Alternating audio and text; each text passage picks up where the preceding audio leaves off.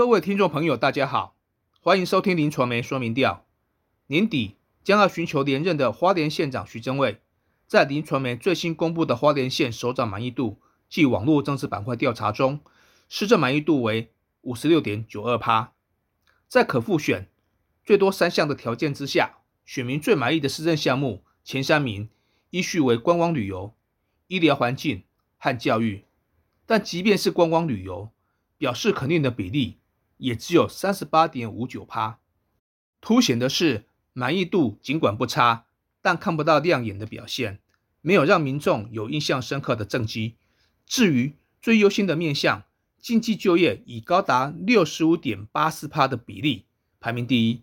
主要在于花莲县长期以来以石材、水泥以及观光产业为主，工商业的发展程度相对缓慢。尤其长达两年多的疫情期间，国内观光产业成为重灾区，失业与无薪假的焦虑让花莲人特别有感。接下来的则是交通和医疗环境。徐正伟虽然具有一届不分区立委的资历，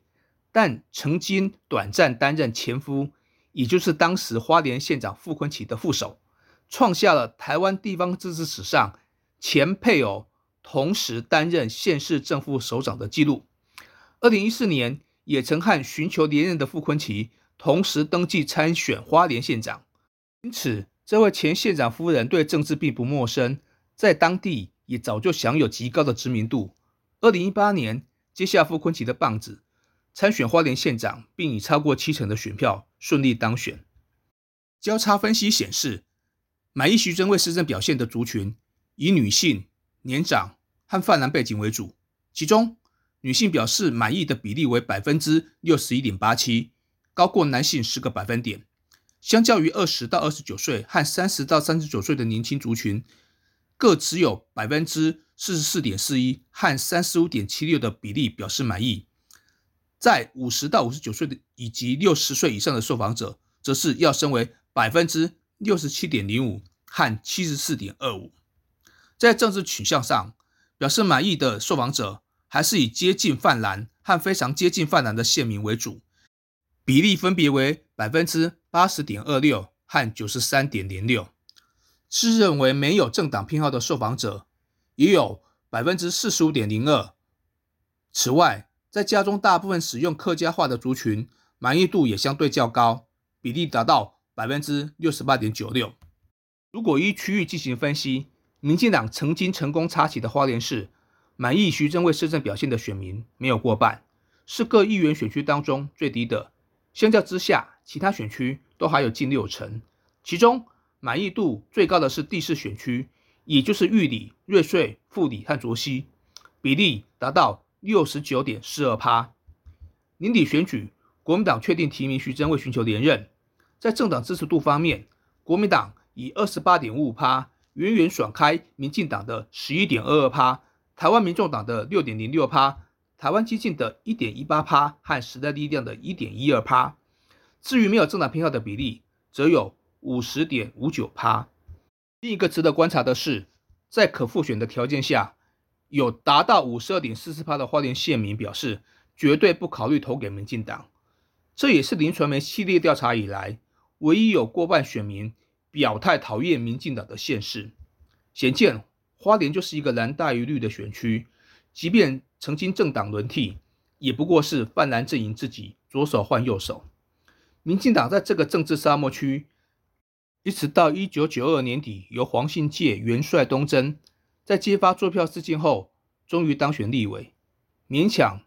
替民进党在此拼出了一丝丝的立足之地，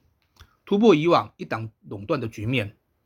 但因为基层选举难有突破。造成人才断层严重，民进党在重大选举当中几乎只能空降政治明星，从黄敬介、陈永新、尤应龙到之前的萧美琴，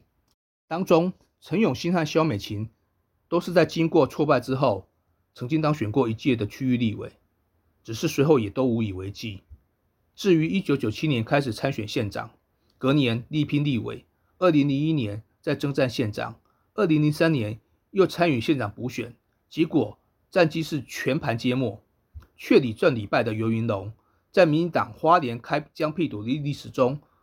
则是扮演重要的角色。只是再多的刺客，也都不过是昙花一现，没有人能够连任或在此扎根。目前的惨况就是，花莲乡镇市长以上的公职，民进党只有三十亿元。因此，即便立委或有斩获，但纳入原住民的选票就惨不忍睹了。就像蔡英文在近两次的总统选举中所向披靡，但到了花莲就是踢到铁板。在县长选举中，更是惨遭剃光头。就算泛蓝分裂，如二零零五年，在国民党提名谢生瞻争取连任，亲民党提名时任立委傅昆奇，民党提名当时的立委卢伯基的态势之下，最后还是由谢生瞻胜出，而且卢伯基的得票还只排到老三。二零零九年、二零一四年，民进党干脆高挂免战牌，没有推出县长参选人。今年，民进党准备派出总统府发言人古拉斯，就是针对原住民选票。被视为铁杆蓝的花莲，国民党没有意外的支持度拔得头筹。不过，在二十到二十九岁的年龄层当中，国民党只获得十点一七趴的支持度，还远落在民进党和民众党之后。在五十到五十九岁。和六十岁以上的族群当中，国民党的领先优势才格外明显，支持度分别达到百分之三十六点四二和四十九点六二，让只有个位数的其他政党看不到车尾灯。若与区域进行交叉分析，国民党在议员的第二选区，也就是新城和秀林乡，最获得支持，达到百分之三十七点四一，在第一选区花莲市则是最低。只有百分之二十三点六一，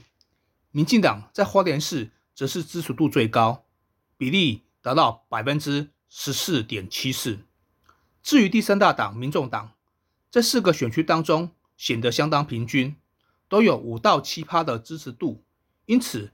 在未来的议员选举当中，应该有望争得一席之地。以上就是今天的林传媒说明料，谢谢收听。